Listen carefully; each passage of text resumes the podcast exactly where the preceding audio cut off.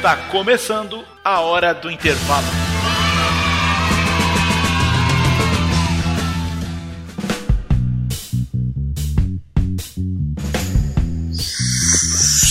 Salve, salve, texugos e texugas de todo o Brasil. Eu acho que eu acabei de acordar minha mãe. Já são quase 11 horas da manhã. Eu dei um grito. 11 horas da noite, Trigueiro. São quase 11 horas da noite, eu dei um grito. Já são 5 da manhã e eu não dormi quase nada, só pensando que um dia ele iria. Solta, Léo. E tu me disse que iria se casar. É. Se você casar com ele, eu não viverei em paz. Encontrei o teu noivo, ele é muito moço. Você vai ter problemas e vai ser tarde demais. Ainda por cima não te ama, ele mente e te engana. Você vai viver pra sempre um homem a te odiar. Tenho muita paciência e muita competência. Por isso eu me motivo a te esperar. Amor. Com esse amor que você sente. E nesse clima de breguinha, eu vou lhes dizer que aqui quem vos. Cara, vai estar tudo. Esse começo tá todo. Então pronto, meu nome é Trigueiro. E quem tá comigo aqui é Rodrigo Rodrigues. Então pronto. Agora é minha vez. Salve, salve, quem fala é ele, né? Eu não sei nem o que eu vou falar. tu fala, olá, que tal, cara? É verdade. Que começo bagunçado da Que porra. porra tá acontecendo hoje? Ninguém sabe não, mas ok. Olá, que tal? Terrugas e terrugas. Eu estou, estou muito feliz. Eu não sei o motivo pelo qual eu tô feliz não, mas eu, eu tô feliz. E é isso, gente. A gente vai gravar mais um cast maravilhoso depois dessa, dessa introdução cremosinha, como a gente diz aqui em Recife. Essa foi totalmente, eu não sei nem definir. Então vamos fazer o seguinte: vamos deixar pra o episódio se definir depois dos avisos da M0. Exatamente. Então solta o funkzinho aí, Léo. A única esperança está nas minhas palavras. Não quero, tenho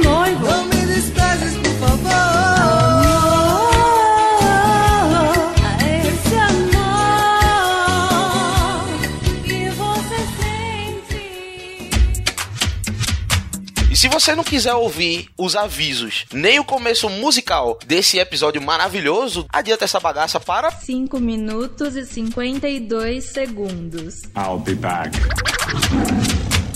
Recadinhos da M0.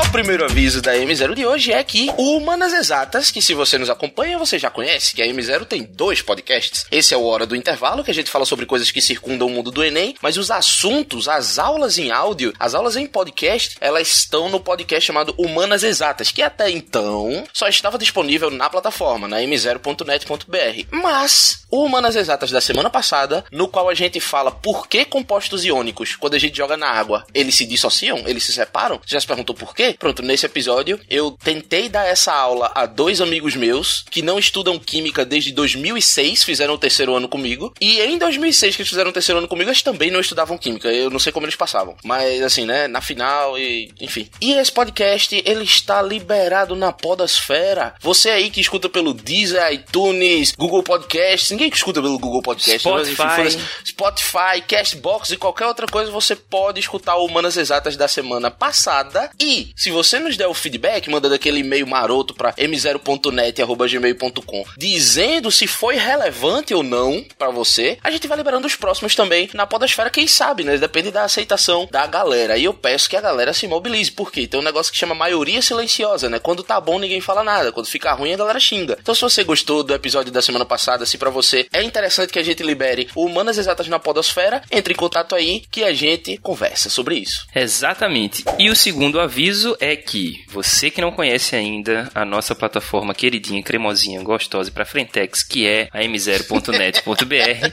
você tá moscando, meu querido ouvinte. Você tá aí giboiando. Tá garoteando. Tá garoteando, né, meu querido gafanhoto? Vai lá conhecer, porque é tudo de graça, cara. Então você pode ter acesso a materiais de qualidade, você que tá querendo se preparar pro Enem aí. A gente tem não somente os podcasts, como você está ouvindo a gente aqui agora, mas temos também outros produtos que você pode adquirir simplesmente resolvendo alguns quesitos, algumas questões que a gente chama de texuguinhos, né? Os simulados, os texuguinhos estão disponibilizados e são disponibilizados semanalmente. Você vai lá, De graça. de graça, responde os texuguinhos e aí você ganha uma a nossa moeda virtual, a Medcoin, e com essas Medcoins você consegue desbloquear outros conteúdos dentro da M0, como por exemplo multi-aulas e e-books, que são fundamentais para que esse compêndio de conteúdos se complete, na verdade, né? Então assim, não é somente ouvindo o podcast ou somente assistindo as multi-aulas que você vai ter acesso a esse conteúdo de qualidade. Quando a gente fala de conteúdo de qualidade, não é somente qualidade numa única mídia, mas essas mídias elas se completam entre si, então para de moscar e acessa aí m0.net.br. Perfeito. É very, very easy, much simples. Que é você faz questões e ganha medicões. Usa os medicões pra comprar as paradas que vão fazer você passar no Enem. Agora só rapidinho aqui, compêndio, resumo de uma teoria, vírgula, ciência, vírgula, doutrina. Tá aqui no Google. Eita. Podem me seguir. A palavra do dia é compêndio. compêndio.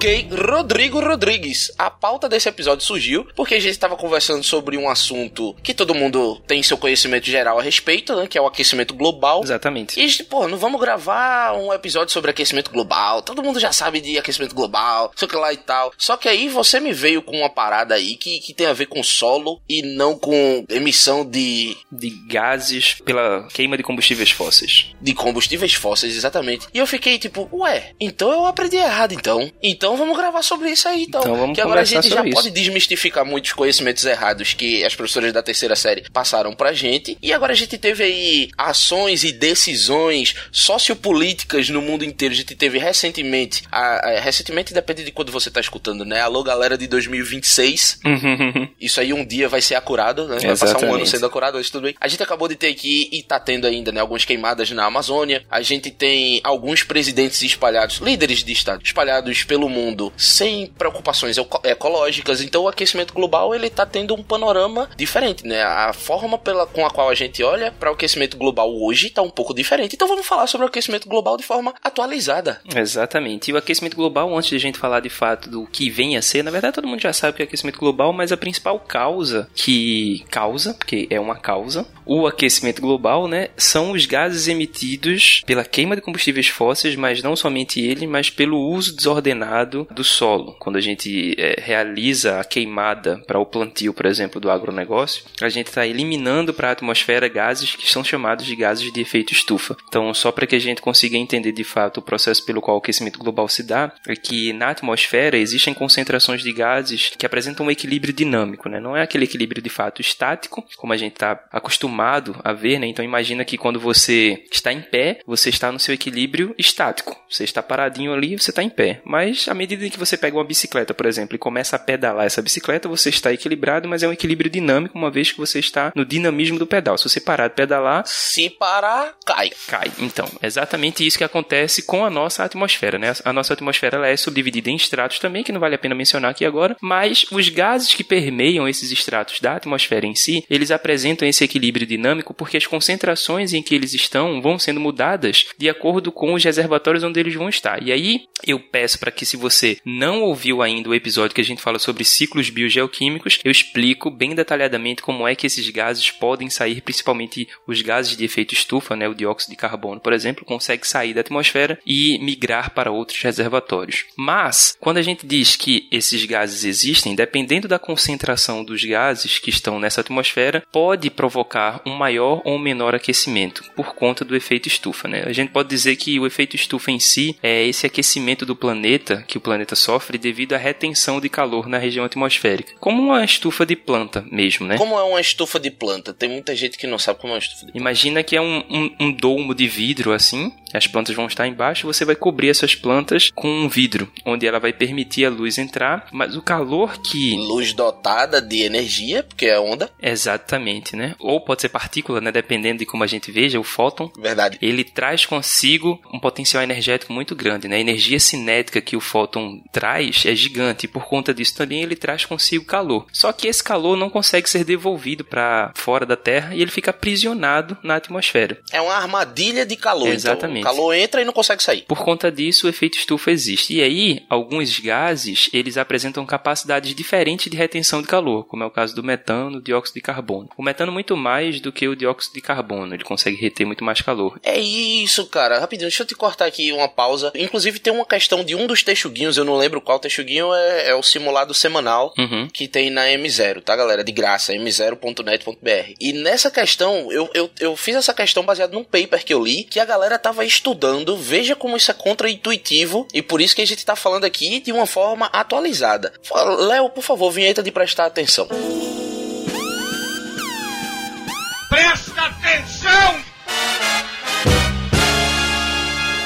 Pessoal tava estudando queimar metano para amenizar o efeito estufa. Exatamente. Porque o metano ele é uma molécula muito grande e quando você queima, você está transformando ele em gás carbônico e o gás carbônico é menos nocivo para o efeito estufa, né, concernente ao efeito estufa, do que o próprio metano. Então a gente tá, a a gente não, né? Os cientistas estavam estudando se realmente era eficiente, se não impactava em outros âmbitos. Queimar metano para aliviar o efeito estufa. Que foda, velho. Exatamente, né? Então isso explica muito de que a capacidade que um gás tem de reter calor é diferente da outra, né? Muito por conta das suas características físico-químicas, né? O metano, ele tem uma característica que deixa ele, como você bem explicou aí, sendo um gás muito mais nocivo ao efeito estufa do que o próprio dióxido de carbono. Isso remete a gente ao início do- da nossa conversa aqui no cast, né? Quando eu tinha falado que é contraintuitivo, inclusive, a gente pensar que a queima de combustíveis fósseis, gasolina, diesel, né? A queima do petróleo em si, é, a gente pensa que essa queima de combustíveis fósseis libera uma grande quantidade de gases, de fato libera, mas em termos proporcionais, ela não afeta com a mesma intensidade do que o uso inadequado do solo. As práticas de cultivo que a gente tem, principalmente nos países em desenvolvimento, como é o caso do Brasil, de corte e queima, provoca a emissão de gases que são muito mais nocivos, como é o caso do metano e como o caso de outros gases à base de carbono, né? Então, Mas como assim? A gente queimar a árvore produz mais metano do que gás carbônico? o processo de queima, de corte e queima, porque assim, o, o processo que está rea- sendo realizado ali não é somente a queima do combustível em si, né? A gente, se a gente observar, a madeira em si não é formada somente por hidrocarbonetos, como é o caso da, do petróleo e da gasolina. Não somente, né? Mas majoritariamente. Hum. Outras moléculas orgânicas estão presentes dentro daquele composto, daquele composto orgânico que é a base de carbono. Por conta disso, então, partículas de não somente dióxido de carbono são eliminadas no processo do corte e queima desses vegetais. E tem também, eu, eu não quero né, levantar nenhuma bandeira nem nada aqui, mas tem também aquela, aquela parada que a gente riu muito quando foi trazida à tona, mas que hoje a gente sabe que é verdade, mas que as vacas e os bois e tudo mais que a gente cultiva pra comer, Uhum. eles contribuem com a, a- o, o efeito estufa. O aumento da concentração do metano na atmosfera. Exatamente, que é muito mais o arroto do boi do que o peido, né?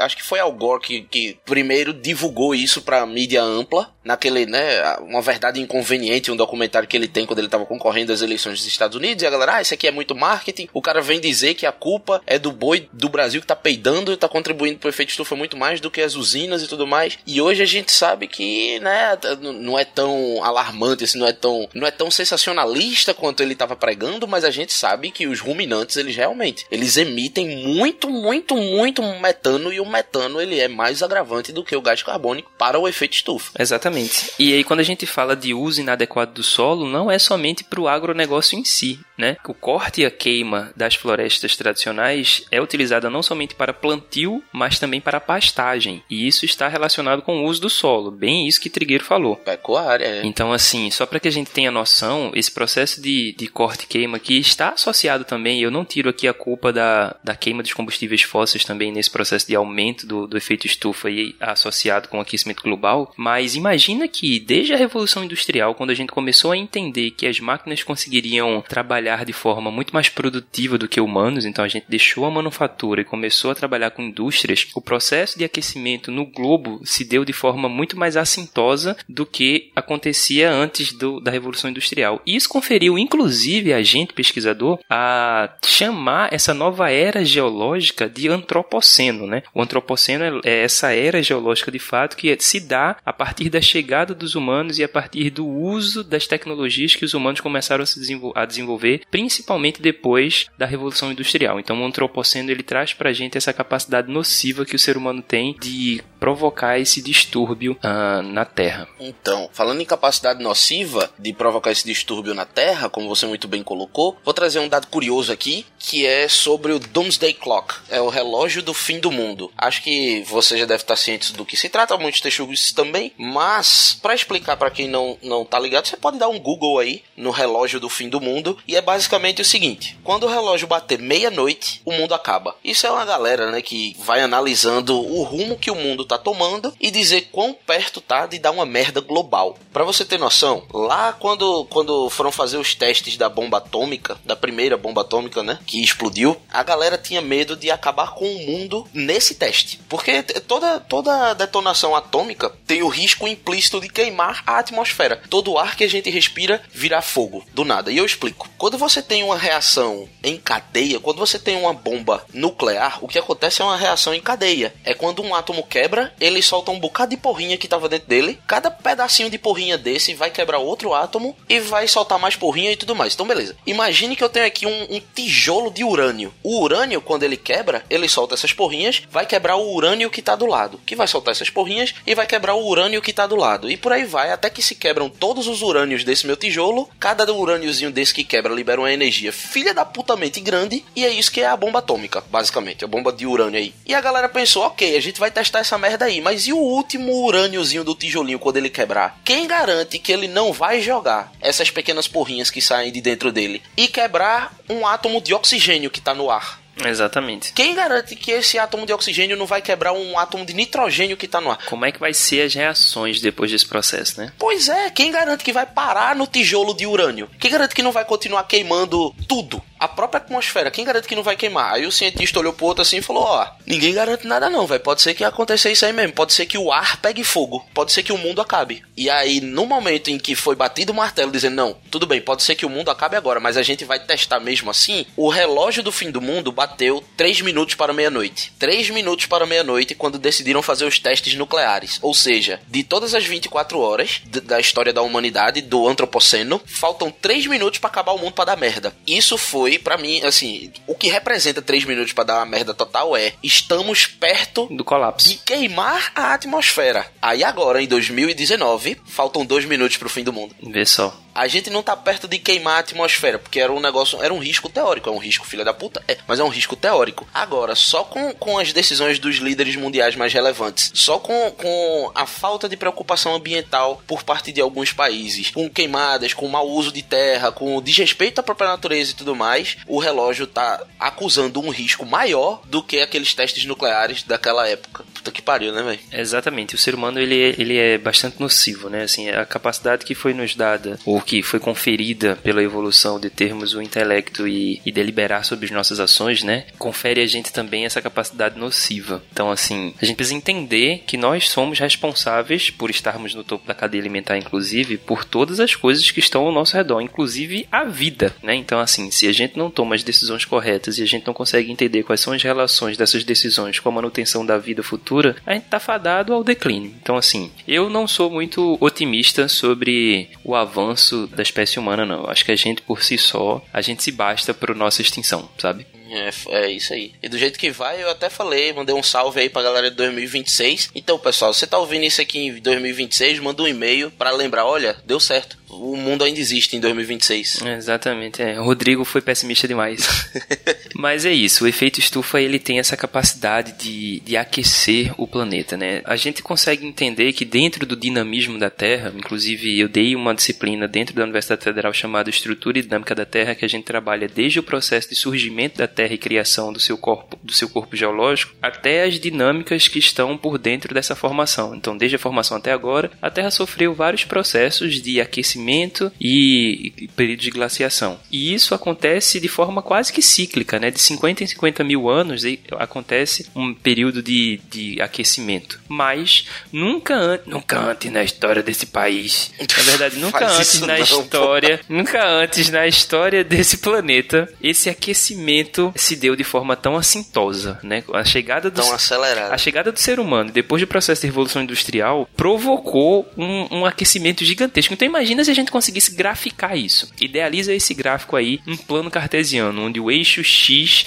seria o tempo e o eixo Y seria a concentração de gases de efeito estufa liberados no período tal. Então, há 350 milhões de anos atrás, a Terra tinha uma concentração X de, de gases. Há 300 milhões de anos atrás, a Terra teve uma concentração maior, houve um período de aquecimento. E a cada 50, 50 milhões de anos, essa coisa vai mudando. Só que com a chegada do ser humano e a chegada e a- o advento da, da Revolução Industrial, né, o entendimento de que as máquinas conseguiam de fato promover uma melhoria em tese a curto prazo na qualidade de vida dos, dos seres humanos, essa emissão de gases de efeito estufa quase que quintuplicou o efeito normal que existia antes dessas, dessa queima, né? Caralho. Então, assim, num curto espaço de tempo, imagina que o ser humano, ele é ínfimo na, na, na história da vida da Terra, né? A Terra tem aproximadamente 4,5 bilhões de anos, então o ser humano ele chegou muito, muito, muito, muito, muito recente. E só com a chegada do ser humano, a gente conseguiu provocar uma entropia, olha aí a palavra que Trigueiro gosta muito por ser professor de química, essa desordem no equilíbrio gigante. Eu falei que ele gosta, não sei nem se ele gosta, né? Mas isso é porque é de química mesmo. Eu gosto da palavra feiosa da porra. É,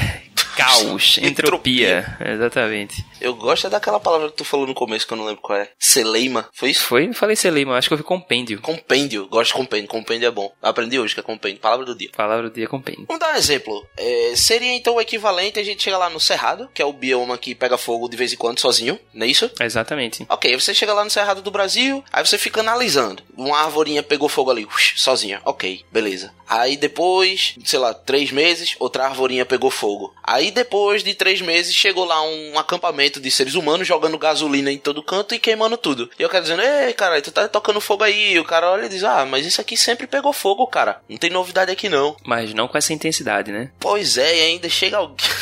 o pior de tudo é que chega alguém pra apontar um pedaço de mato que não está pegando fogo e diz: Olha aqui, não tá pegando fogo, não, ó. Eu tô vendo um pedaço de, de mato aqui sem fogo. Exatamente. Que é a galera que olha e diz: Não, eu fui na França esse ano e tava frio pra caralho. Então aquecimento global não existe, não. Não existe, exatamente. Ah, É, e existe até um contexto com aquele cast que a gente gravou falando sobre a Amazônia Social e que, diferentemente do Cerrado, uma parte da Caatinga e parte da Amazônia ali, ela não consegue pegar fogo sozinha, gente. É verdade. Somente o Cerrado, dentro dos biomas brasileiros, que tem essa capacidade dadas as condições biogeoclimáticas, né? Então, assim, baixa umidade. É muito seco, né? É, baixa umidade e alta temperatura provoca isso, né? O ar muito seco Combustão espontânea. provoca essa combustão espontânea. Diferentemente das regiões mais próximas ao Equador, onde a umidade é substancialmente maior. Exatamente. Pega aí essa floresta. Em inglês é rainforest, né? O nome? Rainforest é Rainforest é justamente a tradução literal, é floresta de chuva. floresta úmida, De exatamente. tão alta que é a, a, a umidade lá. Tem, tem muita água no ar. Uhum. Que são os rios aéreos e todas aquelas coisas que a gente falou no cast sobre Amazônia Social. Vai dar uma olhada lá que, apesar da gente estar falando sobre Amazônia e ter o nome social no cast, tem muito a ver com o Enem também, né? Acho que você deve ter ouvido esse Exatamente. episódio lá. Mas tudo bem. Vamos seguir adiante para o próximo bloco, no qual a gente tenta dar soluções de curto, médio e ou longo prazo para o aquecimento global.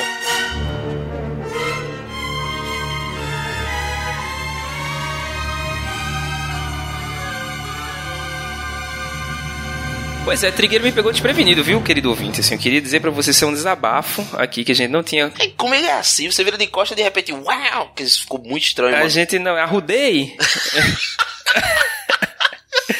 Quem não é do Nordeste, quem não é daqui de Pernambuco, não vai entender o que é arrodear, né? Dar a volta. É, dê a volta. É, existe, Faça o retorno. existem algum faço o retorno. Existem algumas, algumas soluções de curto e médio prazo para que a gente consiga pelo menos mitigar os efeitos que foram provocados nesse tempo todo, né? Então, uma forma de mitigar, uma forma de diminuir esses efeitos é controlar de fato a emissão do, dos gases estufas e entender que o processo de revolução industrial foi bastante importante para que a nossa tecnologia conseguisse avançar, mas que agora novas tecnologias e novas formas de uso de energia sustentáveis podem promover a não liberação acentuada desses gases de combustíveis fósseis. Falei de uma parte. A outra é tentar entender que a atuação desenfreada do uso do solo, isso a gente ainda está começando a entender de forma melhor, né? Como é que a gente consegue utilizar o solo de forma mais proveitosa e de forma mais sustentável. Então, assim, uma das ideias é a gente utilizar as seguranças hídricas e energéticas e alimentares de cada um dos ecossistemas que a gente existe. Então, assim, desde o ecossistema da Rainforest lá ah, até os ecossistemas da Caatinga ou do Cerrado, nós conseguimos entender que a segurança hídrica, a segurança dos corpos d'água que estão ali presentes, a segurança energética, ou seja, a capacidade que aquela floresta ou aquele, aquela fitofisionomia, né? Porque nem todos os ambientes são florestais, como os campos sujos ou os campos limpos, os pampas gaúchos, por exemplo, eles não apresentam florestas. Então é errado A dizer diferença de campo sujo pra campo limpo. A quantidade de arbusto que existe e a quantidade de, em termos de densidade desses arbustos próximos. Quando são quando, quando não tem quase nada, imagina um campo de futebol, é um campo limpo.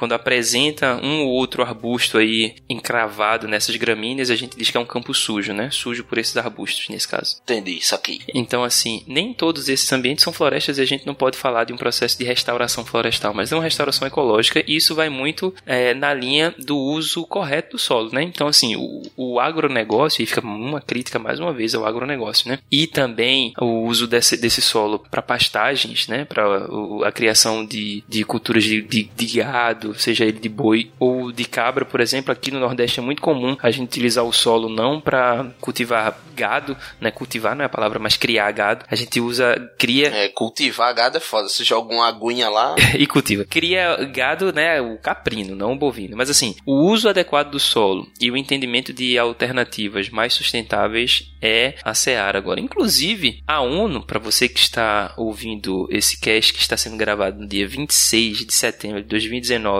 a exatas 11 horas e 20 minutos, Pronto. Você literalmente datou o episódio. há exatamente 20 horas e 11 minutos. Perdão, não existe 20 horas, existe 20 horas sim, mas 11 horas e 20 minutos desse dia que eu falei. A ONU está debatendo nessa semana, ou já começou, né, esses debates sobre processos mitigatórios da emissão de gases de efeito estufa. Então, ah, a saída vai muito por, essa, por essas alternativas de energia sustentável. É, Eu, eu queria pegar esse gancho que tu tá falando agora pra dizer que, que quando você fala, ah, uso do solo, não sei o que e tal, crítica ao agronegócio, não é para não necessariamente a gente tá propondo aqui que se tomem atitudes drásticas, atitudes radicais. Para acabar. É, eu não estou propondo acabar. É tipo, é, ah, não, se o problema é o boi, então vamos todo mundo parar de comer boi, a gente vai virar vegetariano da noite pro dia. Não, cara, não é assim. Hoje você tem a ciência dando backup pra gente. Basta a gente se desprender do passado. Basta a gente se desprender dos costumes que não se justificam mais. Vou fazer uma analogia, rapidão, Rodrigo. Vou fazer uma analogia. A queima do metano que a gente falou mais cedo, ela se encaixa perfeitamente como uma alegoria aqui. Por quê? O que, que a gente tem na cabeça desde que mundo é mundo? Queimar coisas é ruim. Queimar coisas agrava o efeito Perfeito, estufa. cara. E aí chegou um cara com a ciência e disse: Ó, cara, é, mas não é bem assim não. Porque se a gente queimar a coisa certa, mesmo que pra produzir algo que é ruim, é esse resultado é menos ruim do que aquilo que a gente queimou. Então talvez queimar seja uma coisa boa. Pode parecer doideira, mas é isso, né? Pois é, mas por que que não fazer essa doideira? Por que que parece Uhum. doideira? Só parece doideira porque a gente não está acostumado com essa ideia. E aí a proposta é justamente se desvincular dos costumes do passado que a gente só cultiva porque estamos acostumados, mas que não tem uma justificativa para se estar acostumado. Coisas como, por exemplo, comer carne em todas as refeições. Quem não é vegetariano, eu, por exemplo, tenho o costume de comer carne todo almoço, toda janta e às vezes até no café porque eu gosto muito. Mas isso é uma coisa que é, é cultural e isso pode mudar, entende? O, a forma que a gente cria gado no Brasil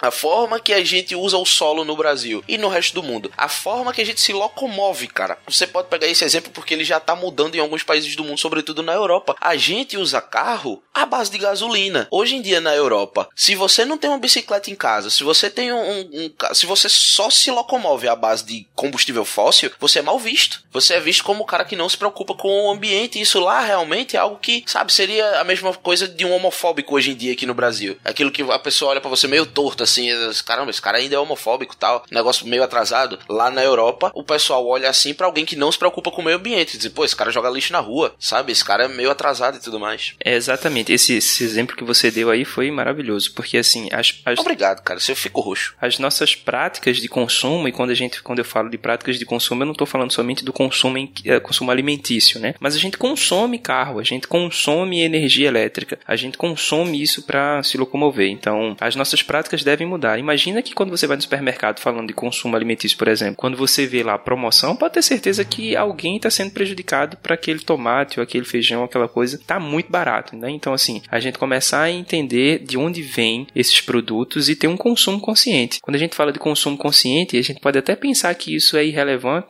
no, processo de aquecimento global, mas é o, link que faltava. Porque esses consumos desenfreados de alimentos que são vindos de, de, de grandes produtor, produtores, assim, né? A gente só estimula o, agronegócio, a gente só estimula a produção de gado, a gente só estimula a produção de carne desenfreada sem o mínimo entendimento. Então, assim, quando a gente está consumindo coisas que a gente não. que está muito barato, duas coisas podem estar acontecendo. Ou eles não estão é, sendo, de fato, seguidores das regulamentações ambientais, ou eles estão burlando as regras da legislação, não somente ambiental, mas da legislação jurídica também. Então, alguma coisa está acontecendo para que aquela coisa venha a ser muito barata. Então, é interessante que a gente repense o nosso consumo e os nossos hábitos, como o Trigueiro bem falou. Meu irmão, você falou aí o termo perfeito. É cultivo consciente e consumo consciente. Não é reduzido. Reduzido, porque a gente pensa assim, quanto mais melhor, quanto menos pior. No caso de venda, de criação e tudo mais. No caso de consumo, concernente a efeito estufa, a gente pensa, porra, então se eu consumir muito, eu estou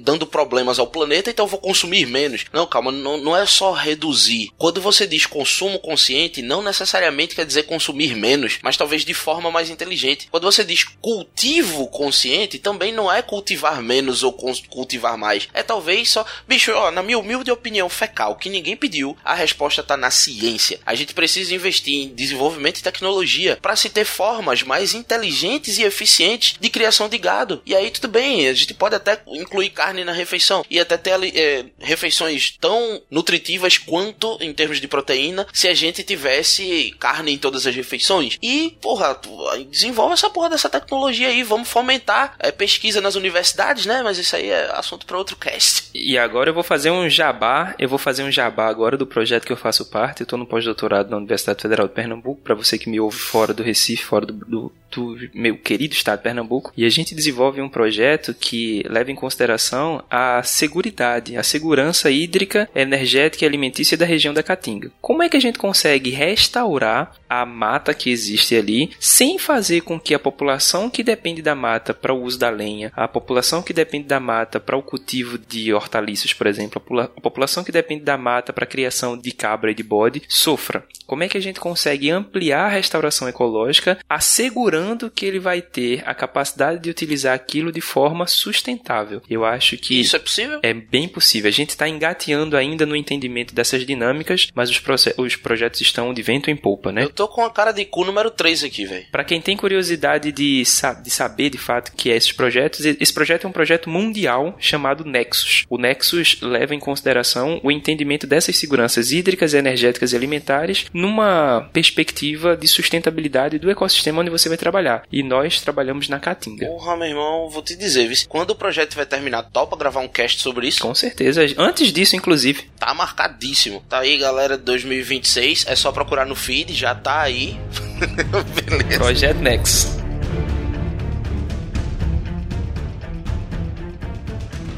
Dito tudo isso, né, nessa conversa aí que começou cremosa e acabou gasosa, salvo esse trocadilho.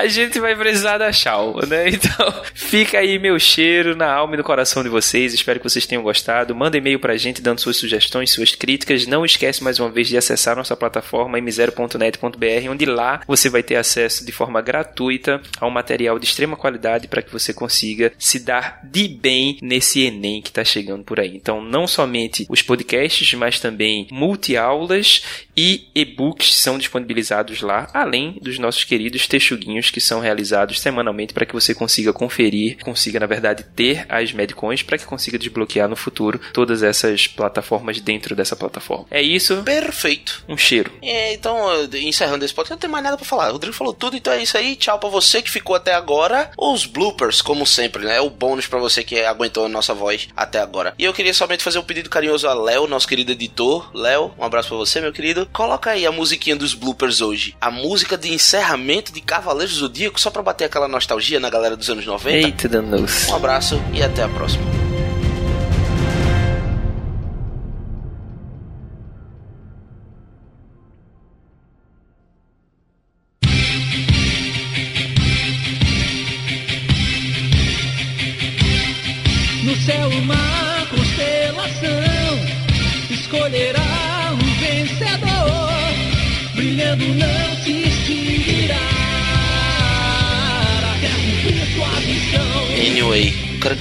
Aqui, velho, eu tava, pensando em falar alguma coisa, mas me perdi no que tu tava falando. Tava muito bonito de se ver. Ah, sim, vou dar um exemplo.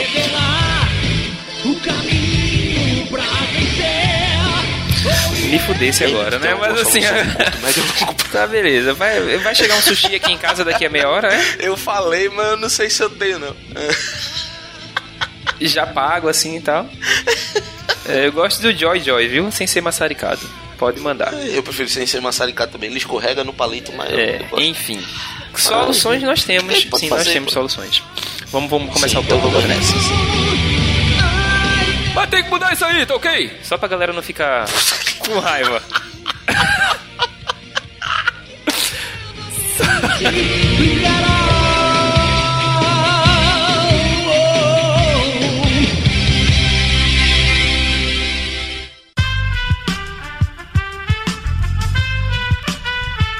Este podcast foi editado por Aerolitos Edição Inteligente.